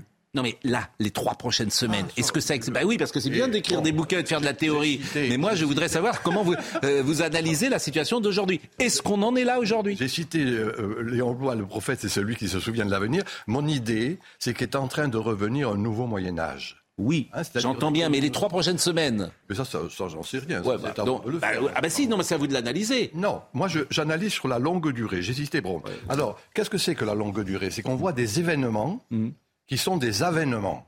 Événements Mm. tels que ce qui se passe aujourd'hui, avènements d'un- d'une autre société. Voilà ce qui est en jeu. Alors, dans les trois semaines qui vont venir, manifestement, il va y avoir des soulèvements, des insurrections, des révoltes qui vont. Alors, ça, c'est actuellement comme le- l'essence était celui des Gilets jaunes, Mm. euh, comme je ne sais plus pour les bonnets rouges ce que c'était, enfin, peu importe, les convois de la liberté, pareil. Actuellement, c'est les retraites. On peut penser que ça va durer. Euh, trois semaines, c'est pas grand-chose, jamais. Oui, mais Pas- euh, pas grand-chose, trois oui, semaines. c'est énorme, trois semaines, hein, trois semaines de travail blocage à dans le pays. voir sur la longue durée, Oui, mais une bon, fois. trois semaines, parce que moi j'ai le sentiment quand j'écoute la CGT d'une position, c'est-à-dire que vous, vous êtes en grève, par exemple? Bien sûr. Donc prof d'histoire, vous faites plus de grève, vous faites plus de Bien cours. sûr. Donc vos élèves pendant jusqu'à la fin du. Ah bah, on va voir après comment les choses. Bon, se- dans votre- sûr dans votre cette établi- semaine, il va pas y avoir beaucoup d'heures Bon. de cours. hein. toute la semaine. Bon. Alors, Après, vous savez, vous savez comment ça se passe dans une grève Alors, je vous le répète, il y a des assemblées générales de grévistes, et jour après jour, avec les collègues, vous on va, à faire titre grève personnel, j'ai encouragé mes collègues à s'inscrire dans une Combien vous, reconduction. de, combien vous êtes de profs en grève dans votre. Vous êtes lycée ou collège? Moi, je suis dans un lycée, on a une centaine de collègues, et euh, là, j'ai pas eu le temps de. C'est ce que je vais faire en sortir de l'émission. Je vais appeler ma proviseure pour demander le taux de grévistes. Pourcentage? Vous Jusqu'à présent, on avait des taux de grévistes autour de 65% dans l'établissement. Ouais, parce que si effectivement euh, euh, tous les établissements sont. Et vous, a priori, vous ferez grève tous les jours. A priori, vous. Bah, les jours où je, les jours où j'ai cours, parce que c'est comme ça hein, que ça se passe. Oui. Je peux pas me déclarer avec les grévistes les jours où j'ai pas cours. Les jours où j'ai cours, oui, j'appellerai. Enfin, dire, j'appelle pas, je, je suis à l'Assemblée Générale des grévistes. Donc à titre personnel, et vous ne sortez pas de la grève tant que le gouvernement n'a pas sa. Ah bah, en tout cas, le, le mouvement, il peut y avoir des fois une journée où on décide de, de, de, de peut-être d'être un peu moins dans la reconduction, mais globalement, on est, on s'inscrit dans le mouvement, un mouvement répété et successif, ça c'est clair. Vincent euh, Herouet, vous êtes un spécialiste de la politique euh, comme nous tous, et puis vous tous, je pose la question. On n'a pas vu ça quand même, ce, ce- ce- ce bras de fer se mettre en place. Certains disent oui. voilà, Ce rapport de force-là Oui. Je sais pas. Moi, j'ai l'impression que les Français. Alors, je, réfléchissais au sondage que vous, que vous exhibiez tout à l'heure avec les deux tiers des Français qui sont pour la grève et, les- et presque autant qui pensent qu'elle ne mènera à rien et que la réforme passera. Moi, je, crois que les Français, vis-à-vis du pouvoir comme vis-à-vis des syndicats, se méfient un peu euh, de ceux qui prétendent améliorer leur vie en la leur rendant impossible. C'est-à-dire que, bon, euh, tout le monde, euh, la vie est très compliquée aujourd'hui pour des tas de gens. Hein, pas pour vous et moi, mais pour beaucoup de gens qui ne pouvaient pas faire garder leurs enfants, etc., etc., qui n'ont pas de télétravail et autres. Bon, ils voient le mouvement, ils gardent une certaine distance avec cette histoire de retraite qui est incompréhensible au demeurant. Mais, mais en même temps, ils ne font pas confiance aux syndicats. Le, le taux de- 65% de soutien à l'action syndicale, Bien sûr, monsieur. bien sûr, Il n'y a, sûr. il a pas plus sourd que celui qui sûr, veut pas sûr. entendre. J'ai des éléments 65%, monsieur. Mais oui, Faites de la mais oui, oui, ventriloquie Il y a combien voulez. de gens qui votent pour les syndicats? Il y a combien d'adhérents aux syndicats en France? 65, Il n'y a pas un pouvoir en France 65%. qui soit aussi Eh, illégitime que le pouvoir des syndicats. Ce qui est, C'est pas comment disait Talleyrand, ce qui J'ai est un bon organe, moi aussi. est Je peux insignifiant. me faire entendre, moi aussi. C'est excessif et insignifiant, monsieur. Je vous le dis. Personne ne vote pour les syndicats. Vous allez venir avec moi en manif et on va vous filer le micro. Vous allez dire aux millions de personnes que vous allez me n'êtes coller pas au d'accord avec mur. J'ai déjà été tondu à la libération, fusillé pendant la Révolution. Ne vous inquiétez pas, c'est pas de le quoi vous problème. parlez, monsieur, en fait Je Mais sais voilà. pas trop quoi, là. Vous C'est êtes en train de nous parler de la Révolution C'est encore trop facile. Vous allez nous reparler de Che Guevara encore Pourrait- pourrait- pourrait- Mais oui, parce que c'est une honte. Comment voulez-vous que je fasse confiance à quelqu'un qui idolâtre chez Guevara C'est délicieux, Vous monsieur. êtes discrédité à jamais de Oui, votre bien sûr, auprès de vous, mais c'est normal. C'est votre position de classe, monsieur, c'est normal. Je suis allé à Cuba. Oui. Je suis proche des Cubains qui sont en tôle, alors que vous, vous êtes on du côté des tortionnaires. on dirait Olivier Dussopt Vous à êtes l'Assemblée, du côté de la force. Vous êtes du côté de la violence. Oui, vous êtes du côté sûr. des forts. Détendez-vous, monsieur. Mais oui, mais- Respirez. Ouvrez vos chakras, je vous jure. Ça va bien se passer. En attendant, il y a 65% Ça des Français qui soutiennent Vous l'action vous syndicale. entendez le mépris. Je vois que Ça va bien se passer. Je vois que c'est Le difficile. C'est un mouvement. Toujours le C'est mépris. difficile. C'est bon, c'est bon. C'est difficile. bon. Je vois que c'est Vous difficile pour vous, mais je le comprends. Il est excellent. hein. Dans le mépris, il est très bon. hein. Ouais, Ce bah, sont des talents. Je hein. m'inspire, visiblement, vous êtes mon maître. non, mais bon, euh, on essaye, en tout cas moi, d'avancer avec euh, honnêteté intellectuelle et. Je peux, je peux en dire une seconde. Soutient les syndicats. Merci. soutient le mouvement. Un soutien à la Bon, démarche. Allez, Si je peux revenir, Oui. si je peux revenir une seconde. euh, Oui, revenez. Au, au livre de Michel Maffezoli. Oui. Il, y a, il y a un mot qui vous a fait un peu sursauter, je- j'ai senti que vous n'étiez pas d'accord, sur le travail. Il a Oui. dit, Michel a dit, en effet, que le oui. travail n'était plus une valeur. Oui. C'est une question, c'est-à-dire que Laurence Rossignol, d'ailleurs, au Sénat, a dit... En France et- peut-être, mais pas dans les non, pays non, non, non, partout, partout, partout. Attendez, aux États-Unis. en pareil. Espagne Non, non, non, non, euh, vous, confondez, pardonnez-moi. Ou au Est-ce que je peux Portugal. terminer Oui. Une seconde, je ne vais pas faire comme monsieur, mais est-ce que je peux terminer D'accord? Elle a dit le, le travail n'est pas une valeur. Enfin, c'est, c'est le, le- comment dire Le travail, c'est, c'est marchand. D'accord? C'est pas forcément la valeur travail. Ça, c'est une question. Ça ne veut pas dire que lorsqu'on conteste la valeur travail, on conteste l'effort. Ça ne veut pas dire du tout. Mais quand monsieur parlait du Moyen Âge, ça veut dire qu'on fait la différence entre ce qui relève de l'œuvre et ce qui relève du travail. N'est-ce pas? Entre l'ouvrier et le travailleur. Et ça, pardonnez-moi, c'est les États-Unis qui ont commencé à donner le là. Oui ou non? Voilà, c'est un mouvement de fond. Et Michel Maffezoli a raison. Voilà. Je veux dire une petite, merci, une petite chose là-dessus, parce que la valeur travail, moi je me souviens d'avoir discuté avec un président précédent, c'était Sarkozy, qui est le premier à lancer cela. Et je lui avais montré dans une discussion intime, privée, euh, qu'il ne faisait qu'être marxiste. C'est au milieu du capital, hein, de Karl Marx, qu'il y a cette, expression valeur travail. Ce qui était une nécessité devient, euh, une valeur. Et en effet, c'est le protestantisme, c'est l'américanisation du monde. Et c'est cela qui est refusé. Hein, C'est cette américanisation qui est en contestée actuellement, pas forcément d'une manière consciente. Et de fait, c'est plus la valeur travail qui va prédominer. C'est amusant Quelle puisque autre valeur va prédominer?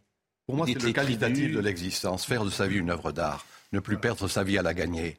Des quantités d'expressions de cet ordre qui sont sloganesques, mais à- qui à bien des égards, moi je sors. Et qui va payer? je- L'argent ne va plus être la chose la plus importante. Vous gagnez bien votre Moi, vie. je veux bien. moi- Non, mais qui va payer dans ce système Non, mais est en train de revenir, est en train de revenir des Moi, je veux bien faire de ma vie une œuvre d'art, mais qui va payer Écoutez-moi, écoutez-moi.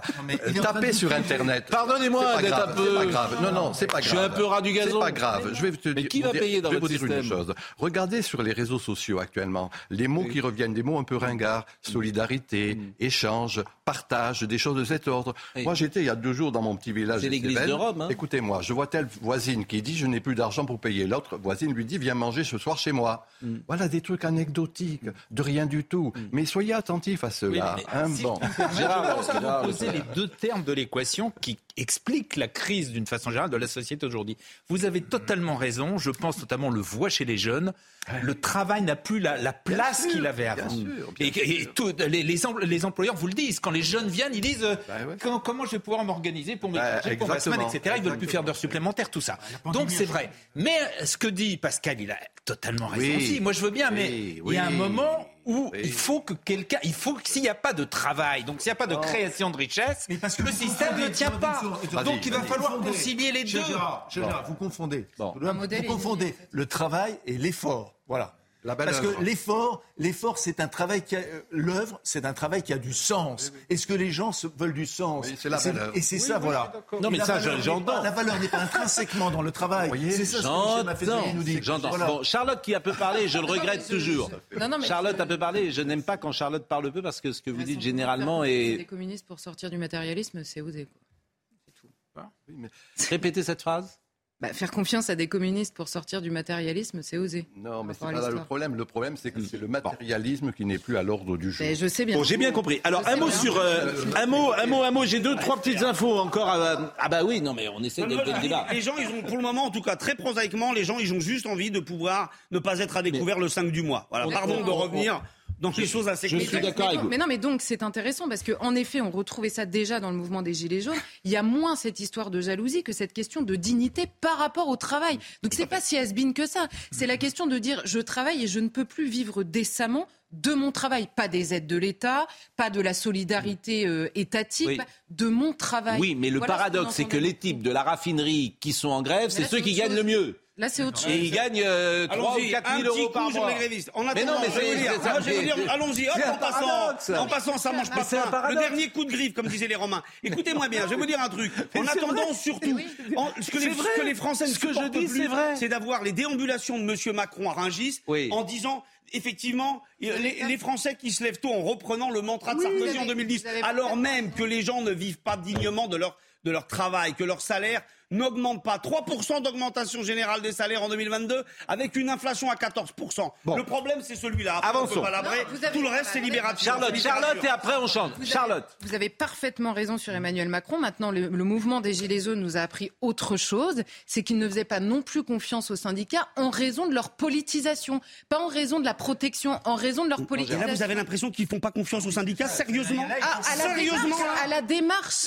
À la démarche, des syndicats, eh ben, oui. Vous savez ce que vous avez fait je vous le propose comme à Pascal Pro. Vous venez avec nous dans les manifestations, devant les cortèges. On prend le micro et vous dites salut, vous ne faites pas confiance aux syndicats. Et on va bien rigoler pendant 5 minutes. Mais vous savez très bien qu'à ce jeu-là, il y a des millions de Français dans les rues à l'appel des organisations syndicales. Si je vous amène dans une réunion du si je vous amène dans une réunion du CAC 40 ah, avec les présidents du CAC 40. Et moi, je ne parle pas du CAC 40. Par contre, les organisations syndicales et les mouvements sociaux de cette Monsieur Amar, les salariés nous font confiance Arrêtez de Est-ce que vous êtes d'accord vous ai parlé du mouvement des Gilets jaunes. Est-ce qu'à l'époque, il n'y a pas eu une remise en cause à l'intérieur de vos syndicats? Tout à fait. Bon, bah merci.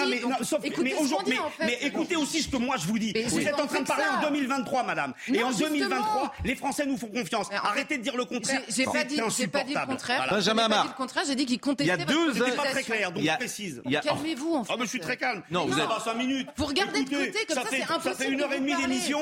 Il y a des millions de Français dans la rue, et à chaque fois que vous parlez, c'est pour dire une dégueulasserie sur les organisations syndicales. Ça va 5 minutes, hein. non, non absolument alors, ça, alors, alors, ça va vos ça, névroses idéologiques, ça franchement, va 5 minutes. Alors ça, c'est. Il n'y euh, a, a, que vous qui êtes. Je le prends. Oui, ça, non, non, ça, je le prends pour moi. Ce que vous dites. Prenez-le pour vous, c'est pas grave. Non, mais d'abord, ce que vous dites n'est pas bien, parce que c'est bah, pas vrai. J'ai entendu des tas de trucs pas bien depuis tout à l'heure. Ce que vous dites n'est pas bien. Je vous réponds. D'abord, arrêtez de dire des trucs en permanence. Vous arrêtez. On est dans une Monsieur, monsieur, monsieur Amar, monsieur Amar. Monsieur Amar. Arrêtez de dénigrer les organisations. Monsieur Amar, non seulement nous ne les dénigrons pas, mais on leur donne leur la parole. Vous étiez hier soir, vous étiez hier soir sur le plateau de Julien Pasquet et vous êtes ce matin sur mon plateau. Donc d'abord ne dites pas ça et ensuite on essaye euh, d'avancer vraiment en écoutant que disent les syndicats, en écoutant ce que disent euh, les observateurs, en écoutant ce que dit le gouvernement, Une simple etc. question. Une simple question. Est-ce qu'à un moment, ici, oui. j'ai entendu, hormis Gérard Leclerc, oui. une phrase positive sur l'action des organisations syndicales Moi, je n'ai entendu dit tout que à l'heure. Moi, non. Je n'ai entendu que des monsieur, monsieur Amar, arrêtez, monsieur je Amar. Je n'ai entendu que, finalement, il n'y a pas de Non, Benjamin Amar, écoute, arrêtez. Mais vous les nous... organisations syndicales vous, sont discréditées. Vous polluez. Elles ne sont pas écoutées. C'est insupportable. Bon, vous polluez tellement le, oui. le, le, la conversation que j'ai dit tout à l'heure que je préférais que ce soit les syndicats qui mènent la lutte sociale plutôt que les Gilets jaunes, où euh, effectivement ce n'était pas encadré. Et je pourrais dire que les manifestations se sont euh, faites sans violence, aucune, grâce notamment aux organisations syndicales. Donc euh, ne dites ah, pas ça. J'ai pas entendu ça tout à l'heure. Bah, bah, je le dis, je le dis vachement plus clairement.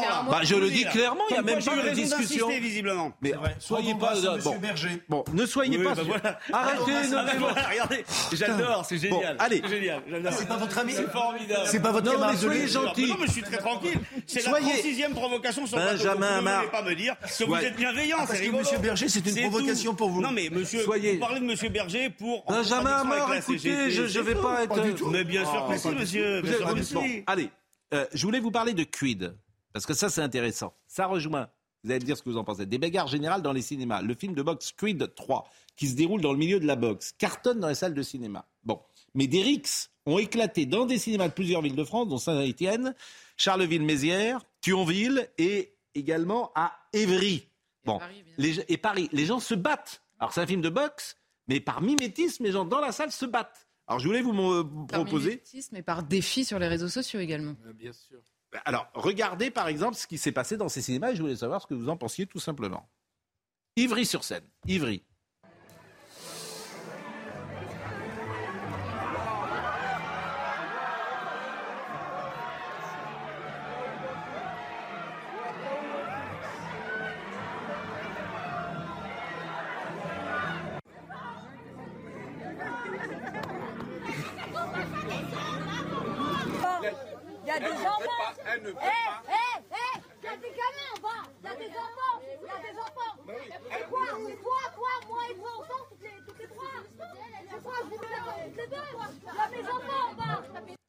C'est le neuvième film de la saga Rocky. Le premier c'était, euh, c'est d'ailleurs le premier sans Sylvester euh, Stallone. Donc c'est Apollo Creed, c'était celui qui se battait avec euh, avec Rocky.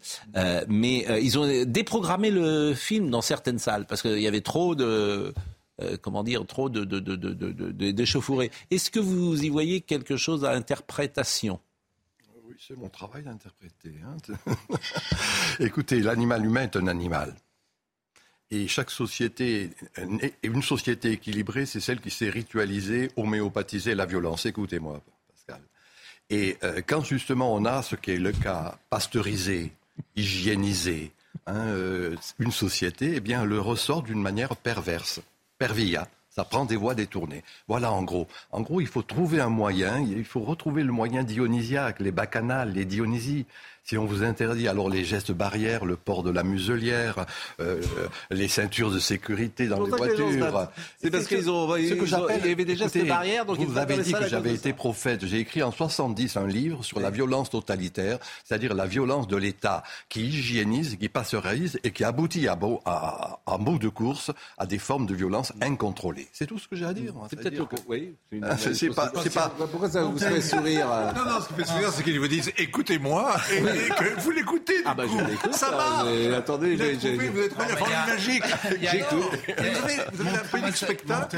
Vous Non mais on pourrait considérer que c'est simplement des jeunes gens qui euh, sont pas éduqués. Non, non. Non. Et qui se conduisent mal et qui ont perdu euh, le sens du vivre euh, ensemble dans une salle de cinéma. Excusez-moi, Pascal, je vous dis. C'est peut-être pas la faute de l'État euh, qui a hygiénisé la société. C'est cette euh, pasteurisation du monde qui est dangereuse et qui va aboutir à des formes sanglantes Qu'est-ce bien que vous plus appelez la perverses. pasteurisation Ah ben, du euh, monde, je sais pas, peu importe la métaphore. dystéralisation. euh, Ouais, mais non, mais c'est- quoi Dite hygiénisation, peu importe Oui. le terme, Ah la oui, métaphore mais je peut pense employer. surtout aux Mais téléspectateurs. La baston est mieux sur l'écran que dans la salle, en général, quand même. Oui, bon, oui, mais vous, vous êtes qui Il faut trouver, Non. il faut trouver Montaigne- disait, il faut ritualisée. que les- Bah oui, Montaigne, un disait, il faut que Montaigne. les humeurs sortent. Mais il y a le sport pour ça. Il y a le sport, il y a le stade de foot. Il y a la révolution. Il y a le stade, voilà, le stade de foot, pardonnez-moi. Il y a les ultras, il y a, bon. Vous oubliez, ami. vous oubliez deux choses. La première, c'est effectivement les réseaux sociaux. Ils n'existaient pas il y a quelques années. Parce que tout ça, c'est filmé et mis sur les réseaux sociaux? oui. Et la deuxième, c'est qu'il y a quand même une question qu'il faut euh, reposer. 97% des, des, des, des, gens en prison, et notamment ceux qui ont commis des violences, sont des hommes. Il y a peut-être une question à avoir voulez la parité. sur les... non sur l'éducation, Il pas la parité, mais je pose la question. Donc, faut éliminer les hommes, faut tuer les hommes. Non, il y a peut-être une raison. autre façon de les éduquer. Il y a peut-être quelque chose. Il y a peut-être un problème. Parce que 97. Mais peut-être que c'est la nature, hein. Un truc qui n'existe plus aujourd'hui. Peut-être que c'est la nature, dites donc. moi, je suis Hein pas sûr que tout autre- s'explique par la bon, nature. c'est un autre problème, c'est-à-dire que c'est l'éducation qui est finie. Il faut mettre l'accent sur l'initiation. L'initiation, c'est qu'on fait ressortir le trésor qui est en tout un chacun, et je ne vais pas imposer par l'éducation. La, forme pédagogique, la forme éducative a fait son temps. Alors que l'idée d'initier, initier, je dis bien faire ressortir le trésor qui est en Comment s'appelait cette école Et à ce moment-là, vous homéopathisez la violence. Je dis bien, l'animal humain est un animal. Il faut trouver les moyens pas- de ritualiser la violence. oui. Bon. Les, les- les- les fêtes des fous, euh, le duel au premier sang, Hmm. euh, les bacchanales multiples et diverses, les fêtes d'inversion, étaient une manière en quelque sorte. Monsieur de Maffezoli, euh, le temps des peurs. Euh, parfois, quand vous parlez, vous me faites peur. Et, et- et- et on a peu parlé, hélas, de votre livre, mais je voulais qu'on écoute, euh, parce que Geoffroy de la, de la Laganerie, qui était, ben, vous, pourquoi vous souriez? Parce que, Bon, il était l'invité de France Inter hier. garçon, il venait me voir à l'époque. Ah oui, et alors, vous en pensiez quoi? Euh, Pas forcément du bien. Ah oui, hein, parce que, voir. c'est typiquement la, la forme walking. Dans mon livre, je parle, de- j'ai un chapitre sur le complotisme et un autre sur le walk, wokisme. Oui. Et typiquement, voilà un exemple de wokisme, c'est-à-dire qu'une particularité, on l'égit dans l'universalité. Alors, Et- ce que je trouve intéressant, c'est un peu ça. Ce que je trouve intéressant, on va l'écouter. Il était sur France Inter. Moi, ça ne me dérange pas qu'il soit sur France Inter, bien évidemment. Mais il n'y a aucune mise en perspective. Et surtout, il était euh, invité de Léa Salamé, qui lui donne l'espace sur la première radio de France, alors qu'il n'est rien. Oui, non, c'est effrayant. Ben oui, c'est effra- exactement le. C'est effrayant. Et ça ne semble choquer que moi. Alors, je suis pas contre donner la parole à, à tout le monde. Au contraire même. Hein, la liberté d'expression n'a pas de prix. Mais qu'on mette en perspective. Alors là, il nous explique hier que la famille est fasciste. Je voulais qu'on écoute ce passage. La famille, c'est donc à vos yeux. Geoffroy de la Gannerie, conservateur, égoïste et fasciste. Oui, euh, oui la famille est un mode de vie répressif tantinou loin? Euh, Non, mais c'est montré sociologiquement. La simple fait de se mettre en couple divise par 5 la fréquentation et les nombres de sorties. Donc c'est un appauvrissement considérable du tissu relationnel qui est objectivement engagé dès qu'on s'engage dans un mode de vie conjugal et familial, parce que la vie se met à avoir un centre qui est le foyer, qui est l'intérieur, qui est le domestique, et donc qui produit un appauvrissement considérable euh, du rapport aux autres. Ça et avec cette idée selon laquelle, bah, je pense que moi j'associe beaucoup la famille à la déperdition, à la tristesse, à l'ennui, à la sociabilité, à l'obligation, euh, à que la ça? calcification des identités, alors que l'amitié c'est l'espèce d'aspiration à une vie au dehors, justement, à une vie qui n'a pas de centre, à une vie qui est centrée sur la rencontre, donc la démultiplication des liens, donc la transitivité des liens, donc la complexification de nos identités. Et un ami, par définition, c'est quelqu'un qui nous présente d'autres amis. On est toujours l'ami des amis de son ami, et donc l'amitié est une forme ouverte, c'est une forme généreuse, c'est une forme d'accueil, et qui, à mon avis, est susceptible de produire des dispositions mentales beaucoup plus libertaires que la famille. Et je dirais même qu'en un sens, la politique euh, devrait se donner pour projet de développer le plus d'amitié possible. Pour moi, l'amitié, la politique accomplit son œuvre dans le progrès de l'amitié, et je- je- j'essaye d'imaginer que ce serait une société dans laquelle il n'y aurait pas un ministère de la famille comme il y a aujourd'hui, mais un ministère de l'amitié. Pourquoi il n'y aurait pas des allocations amicales plutôt que des allocations familiales? Pourquoi dans la fonction publique, on peut faire des rapprochements de conjoints, on peut faire des rapprochements d'amis? Mais Pourquoi pendant le Covid, mais pourquoi on pouvait- choisir mais forcément pendant Pardon. le Covid, on pouvait mais traverser le pays pour chercher son enfant, Mais on pouvait pas traverser la rue pour voir son meilleur ami. Donc Mais qu'est-ce qui fait que nous vivons dans des sociétés de familialisme autoritaire? C'est la tribune, je le répète, qui est donnée au service public, sur une antenne du service public, à quelqu'un qui, qui dit n'importe quoi. La seule chose qui est intéressante dans son propos, c'est la question de l'amitié, de la nécessité de l'amitié politique. Mais Aristote a réglé le problème. On n'a pas besoin de Geoffroy de la Gannerie. Donc, euh, que tout le monde aille relire la question de l'amitié nécessaire à la vie politique d'une communauté. C'est la première chose. Après, sur la famille, on comprend très bien, en fait. D'abord, il commence sa phrase par Moi, je pense que. Donc, il y a peut-être un problème entre Geoffroy de la Gannerie et sa propre famille qu'il élargit en sociologue euh, assez peu rigoureux, en l'occurrence. Et la deuxième chose, c'est qu'on comprend dans quelle veine politique il s'inscrit, idéologique il s'inscrit. Cette veine-là ne supporte pas l'idée d'être dépendant de quelque chose de donné. C'est une volonté démiurgique de s'auto-engendrer en permanence. Je suis un homme ou une femme, comme je veux, je choisis. Je ne viens de nulle part. Je n'accepte rien de ce qui m'a été donné, de ce qui est. Donc la nature est fasciste, la famille est évidemment fasciste, et il oppose à la famille qui est donnée l'amitié que l'on choisit. Comme s'il n'était pas possible d'avoir les deux. Or, il oublie quelque chose, et c'est peut-être lié à son histoire familiale que je ne connais pas. Il oublie quelque chose, c'est qu'il y a deux choses absolument irremplaçables dans la famille. Un, la question de la, de la sécurité et de la stabilité liée à l'amour initial qui crée la famille, et surtout la question de l'amour inconditionnel, qui est certes humain, donc qui est parfois conditionnel malheureusement, mais des parents pour leurs enfants. Ça, ça n'existe pas ailleurs, et c'est l'apprentissage absolument indispensable de la famille. Donc là, il y a peut-être une blessure euh, personnelle, ils en fait un modèle parce qu'ils ne veulent pas dépendre de quoi que ce soit. C'est l'indépendance euh, absolue qui est la maladie de la postmodernité. Non, mais le, Non, mais il fait le, là-dessus. le problème, Euh, c'est que que, moi. ce que vous avez raison. Pascal. Le problème, c'est que la place qu'on donne à, cette, à ces interventions, alors que, en effet, vous avez raison, euh, Geoffroy de la Gannerie. Moi, je, connais, je connais sa famille. euh, il règle des comptes. euh, Ça s'appelait Geoffroy. Déjà, un prénom assez noble de la Gannerie et il règle des comptes avec la famille. Pourquoi s'est-il mis, je ne sais pas si c'est marié ou paxé avec Didier Ribon, euh, alors que justement il est contre la famille et il, il a créé une espèce de petite famille, enfin en tout cas une conjugalité. il a créé un trouble. Un, un trouble. Un trouble. Enfin, je sais bien, un oui, trouble. j'osais pas Ça, le ça, c'est le mais regard, il a créé un trouble. Ça, alors, oui, ça, c'est, n'entrons pas, c'est pas le, le sujet, là, pour le coup, n'entrons pas là-dedans. Mais en revanche, manifestement, il vient nous apporter sa névrose personnelle, c'est ce que vous voulez dire. Est-ce que je peux faire- est-ce que Oui. je peux faire deux remarques Oui, La vous première- avez une minute. La première, c'est que euh, il fait partie des homosexuels qui, euh, ex cathedra, parle au nom de tous les homosexuels. Il considère que le mariage gay est une horreur absolue, d'accord, et que tous les gays qui, donc il a des propos proprement homophobes, de mon point de vue. Premier point. Deuxième point, ce qui est important, c'est qu'il voit des fascistes partout. Je rappelle quand même que ce monsieur, aux rencontres de Blois, qui étaient des rencontres historiques, a voulu condamner un certain nombre de personnes pour qu'ils ne se rendent pas aux rencontres de Blois, les rencontres historiques, d'accord, enfin, très importantes pour les historiens. hein. Donc ça, ça déjà, c'est la remarque. Ce monsieur voit des fascistes partout et des totalitarismes nulle part, ce qui est le propre de l'extrême gauche. Bon, on va euh, faire le point de l'info avec Barbara Durand. Bien évidemment, dans vos propos, il n'y avait pas la volonté d'entrer dans l'intimité sexuelle ou euh, amoureuse de monsieur de la Gannerie. Je l'avais dit il y a deux minutes. Il en parle. Non, mais je l'avais dit. Je l'avais dit il y a deux minutes, mais je le redis de telle sorte qu'il n'y ait pas euh, d'ambiguïté là-dessus. Euh, il nous reste quelques minutes. Euh, vous pouvez encore rester quelques minutes euh, à 33, 34. Ah non, il faut que je parte, moi. Alors, je vous remercie d'être. Désolé. Non, je vous remercie d'être venu, même si je trouve, si vous me permettez, Mais je vous en prie, que vous jouez pas toujours le jeu de l'honnêteté intellectuelle que moi je joue. Alors, bien Que sûr. moi Alors, je écoutez, vous savez quoi? C'est comme pour l'histoire tout à l'heure.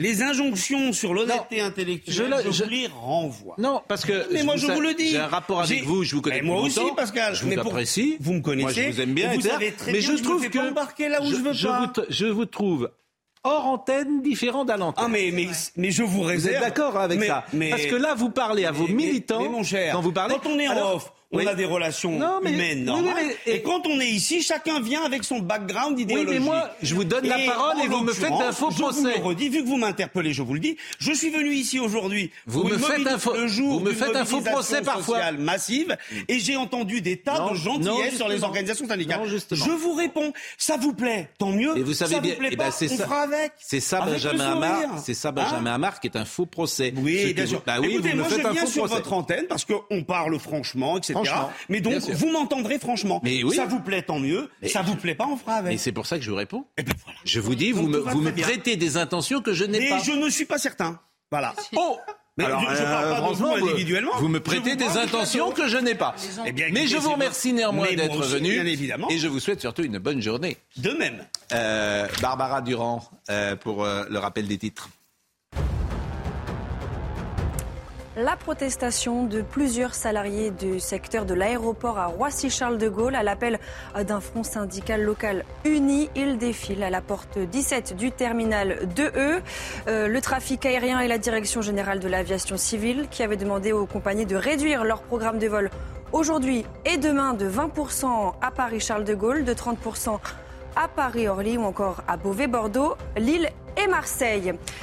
600 000 euros, c'est la somme récoltée par la CGT pour soutenir les grévistes qui se mobilisent contre la réforme des retraites. Un beau symbole en ce 7 mars, a déclaré sur Twitter le syndicat. La caisse solidaire affiche est à 10h, 619 621 euros. Et puis, on va mettre plus de 2 millions de personnes dans la rue aujourd'hui. Déclaration de Frédéric Souillot, secrétaire général de Force ouvrière. L'inverse ne sera pas un échec. Au contraire, Frédéric Souillot l'assure, quoi qu'il en soit, nous irons jusqu'au retrait de cette réforme. Celui qui contrôle la peur des gens devient le maître de leurs âmes. Ça, c'est la phrase de Machiavel. Qui est hyper euh, connue, bien évidemment. Il nous reste juste euh, deux minutes. Je voulais simplement, parce que je suis souvent interrogé par les uns et les autres qui me disent il y a des sujets qui disparaissent de l'actualité. On en parle et puis on n'en parle plus après. On ne sait pas ce que ça devient. Nord Stream, le gazoduc qui a été percuté euh, un matin. Oui, il y a six mois déjà. Bon, Alors, il y a eu et, une enquête à la- qui a été voilà. publiée et et avec- certains disent, pourquoi je vous en parle ce matin? Parce que disent, c'est un coup des Américains. Oui, il y, a, il, y a, il y a un reporter extrêmement connu aux États-Unis qui s'appelle Seymour Hersh qui a publié il y a, il y a eu dix jours de cela euh, son enquête. Il avait eu accès à une source euh, anonyme euh, qui est contestée. C'est un type qui est, il a eu le Pulitzer pour vous savez, le massacre de 500 Vietnamiens. Euh, c'est le, le massacre de Long Mai. Il a eu, euh, c'est lui qui a découvert euh, à Abu Ghraib les- les- le système de torture mis en place à l'époque par le secrétaire de la Défense. C'est, il a sorti énormément de scoops. Il est couronné de, il a eu tous les prix en journalisme. Et c'est un, un homme qui a vraiment, qui est reconnu comme une sorte d'institution. Mais qui m'a donc contesté parce qu'il a mis en Qui avait cause fait un bouquin sur la Kennedy, façon dont Ben Laden avait été tué, la façon, un certain nombre de choses comme ça. Et puis aussi l'empoisonnement euh, avec des gaz euh, en, en Syrie. Bref, il a, son enquête révèle trois choses. Un, que le sabotage de Nord Stream était envisagé bien avant euh, la guerre, euh, avant l'invasion de l'Ukraine. Deux, que les euh, explosifs auraient été posés au mois de juin dernier Et trois, que ça a été sous le couvert d'une opération de l'OTAN. Et que trois, le Biden et son équipe ont organisé ça de telle manière pour échapper au contrôle parlementaire de la Chambre des représentants. Voilà. Et donc. Bah, je voulais dire un mot parce que souvent. Euh, souvent, les uns et les autres me disent Vous parlez plus de ce sujet. Ils pensent qu'on le passe sous le tapis, d'ailleurs, ce qui pas cas, bien sûr. Il y a une enquête en Norvège, une enquête au Danemark, une enquête en Allemagne, une enquête de l'OTAN. Mm. Elles ont toutes avorté. Bon. Ah oui Oui. Comme, par hasard pour Et les Allemands ont fait savoir qu'ils ne communiqueraient pas leurs conclusions. C'est beau, non? Ah oui. Bon, et la, Donc après, les la véritable réponse, c'est à qui profite le crime? Bah oui. Les complotistes, évidemment, pourront là-dessus. Ah, le, gazoduc, le gazoduc est bien réel et il a bien, explosé. Hein. Bon, mais on, on, déborde là. Michel Maffezoli, Le temps de peur, euh, Logique de l'assentiment, vos deux bouquins. Hein, euh, voilà, deux pour le prix d'un. Euh, même pas, non, parce que ça vaut quand même 20 euros, 20 euros, 40 euros. bon. Merci, merci, merci. Thibaut Palfroy était à la réalisation, David Todelier était à la vision. Ce qui est en actuellement. Jean-François Couvelard était au son. Merci à Marine Lançon, à Kylian Salé, à Florian Doré qui nous rejoint, qui est au Serrois et dont l'idole est Giroud, m'a-t-il dit. Toutes les émissions sont à retrouver sur cnews.fr. Jean-Marc Morandini dans une seconde. À ce soir.